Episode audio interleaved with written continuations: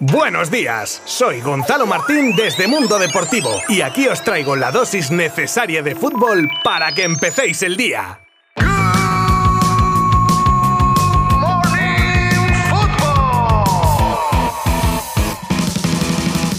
Muy buenas a todas y todos, bienvenidos un lunes más a vuestro podcast de información futbolera favorito. Iniciamos una semana llena de emoción en Liga, Champions, Europa League y un montón de noticias y curiosidades que se irán produciendo a lo largo de estos días y aquí estaré yo para contárosla. Pero antes de comenzar tenemos que hablar por desgracia de los hechos lamentables acontecidos en México en el partido entre el Querétaro y el Atlas que acabó con una batalla campal y probablemente en una de las tragedias más grandes ocurridas en un un campo de fútbol. Auténtica masacre de unos descerebrados que provocaron decenas de muertes, agresiones a niños y a todo lo que se les ponía por delante. Sinvergüenzas que usan el pretexto del fútbol para sus afrentas, tapados por los colores de dos equipos. Lamentable también la no actuación de la policía que pasaba olímpicamente de lo que allí estaba ocurriendo. Por desgracia, un país como México lleva siendo salpicado por este tipo de sucesos desde hace mucho, mucho tiempo y parece que nadie hace nada porque no vuelva a suceder. Ojalá que alguien tome las riendas y nunca se vuelva a ver algo como como lo ocurrido este fin de semana.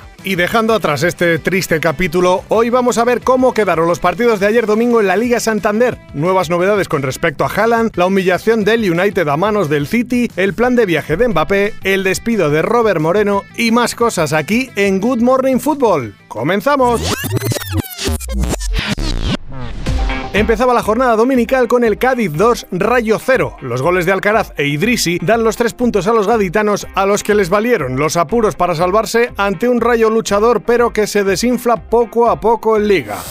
De Cádiz a Elche, donde el Barça se llevaba un partido muy sufrido, con un final muy loco y que el equipo de Xavi supo batallar sin perder su nueva identidad ante un Elche que si juega así lo que queda de liga difícil será que no salve la categoría con facilidad. Se adelantaba Fidel para los ilicitanos en los minutos psicológicos del final de la primera parte. En la segunda, los cambios de Xavi daban un plus a los azulgrana que se volcaban hasta que en el 60 marcaba gol Ferran. Dominaba el Barça y en el 84 un recién salido Memphis Depay marcaba de penalti tras una polémica mano de Barra y ya entramos en el final del partido, que era un auténtico correcalles que no servía para que ninguno de los dos equipos marcara. Cabe destacar también a los porteros de ambos conjuntos que tuvieron paradas de mérito. Palabras de Xavi al final del partido sobre la sensación que le deja a su equipo. No, la sensación es muy buena. Piensa que llevamos cuatro victorias seguidas, que esto no ocurría desde hace, de hace tiempo, ¿no? Es señal de que el trabajo se está haciendo bien, de que los jugadores van creyendo en lo que, en lo que les decimos y para nosotros es fundamental, ¿no? Bueno, la dinámica es muy positiva, muy buena y para nosotros esto es, es fundamental, es fantástico, ¿no? Que los jugadores, los jugadores sigan creyendo en lo que, en lo que hacemos es, y con victorias, pues esto reafirma que, vamos por el buen camino.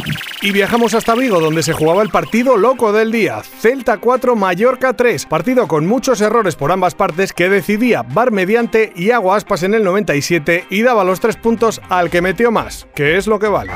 Y se cerraba el domingo con un duelo en lo alto, duelo de estilos y con los puestos Champions en el horizonte. Así encaraban Betis y Atlético de Madrid un partido que en esta ocasión ganaba la efectividad y verticalidad del Cholo a la posesión y control de los de Pellegrini, que se suelen desinflar cuando se enfrentan a los equipos de arriba. Abría el marcador Joao Félix a los dos minutos de juego y Tello en el 45 hacía la igualada. El Atlético sufrió varios contratiempos en forma de lesiones, parecía de broma la verdad. Correa, Versálico, De Paul, Lodi y Joao Félix son el parte de bajas del partido rojo blanco. Precisamente el portugués antes de lesionarse marcaba el segundo de su equipo y en el 80 cerraba el partido Lemar dejando el 1 a 3 definitivo en el electrónico.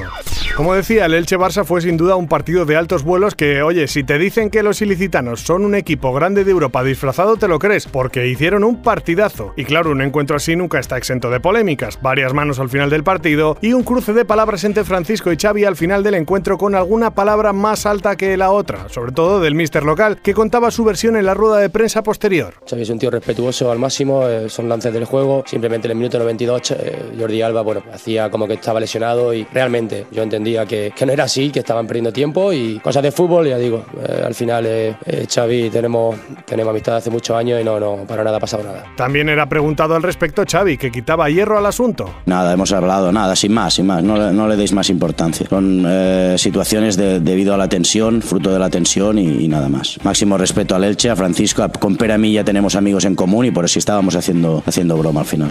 Queda claro el buen rollo entre ambos técnicos y que efectivamente son lances del juego.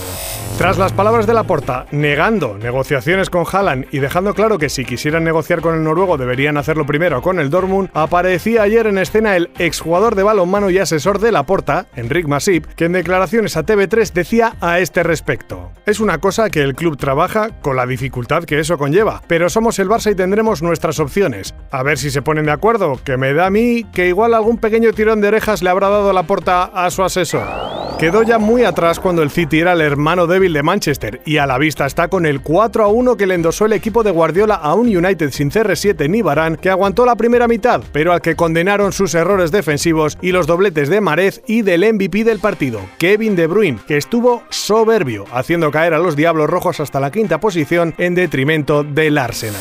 El Real Madrid PSG centrará la atención de la jornada de Champions que hay esta semana con un nombre en boca de todos, Kylian Mbappé, y es que el francés viajará a la ciudad que se presupone será su nuevo destino y estará 37 horas en la capital de España para pisar en dos ocasiones el nuevo Santiago Bernabéu, el martes en el entrenamiento previo y ya el mismo día del partido. Partido, por cierto, que puede marcar el devenir del delantero dependiendo si continúa o no en la máxima competición europea.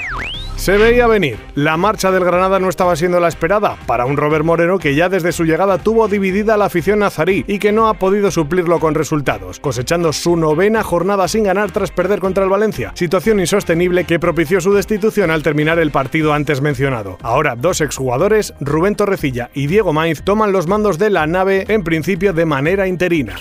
Bueno, esto no se lo digáis a nadie, pero dentro de poco es mi cumpleaños y ya sé lo que quiero una cámara hiperbárica, la misma que han utilizado muchas estrellas del fútbol y del deporte y que ahora cuenta a los compañeros de Mundo Deportivo Jenny Hermoso que utiliza desde hace más de un año mejorando claramente su forma, que hay que decir que es espectacular. Cuenta cómo entre 60 y 90 minutos de uso de la máquina la recupera mejor tras los partidos. Acepto Bizum, ¿vale?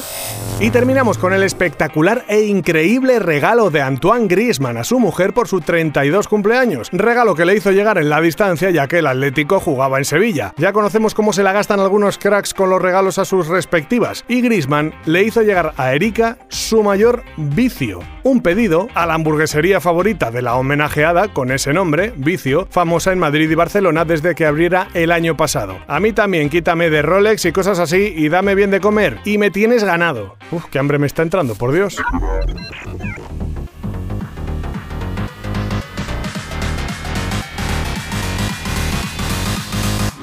Y Good Morning llega a su fin por hoy. Mañana regresamos con mucho más. Como siempre, nos podéis encontrar desde vuestra plataforma de streaming favorita o a través de www.mundodeportivo.com y nuestras redes sociales. Buen lunes a todas y todos. Abrazo virtual. Adiós.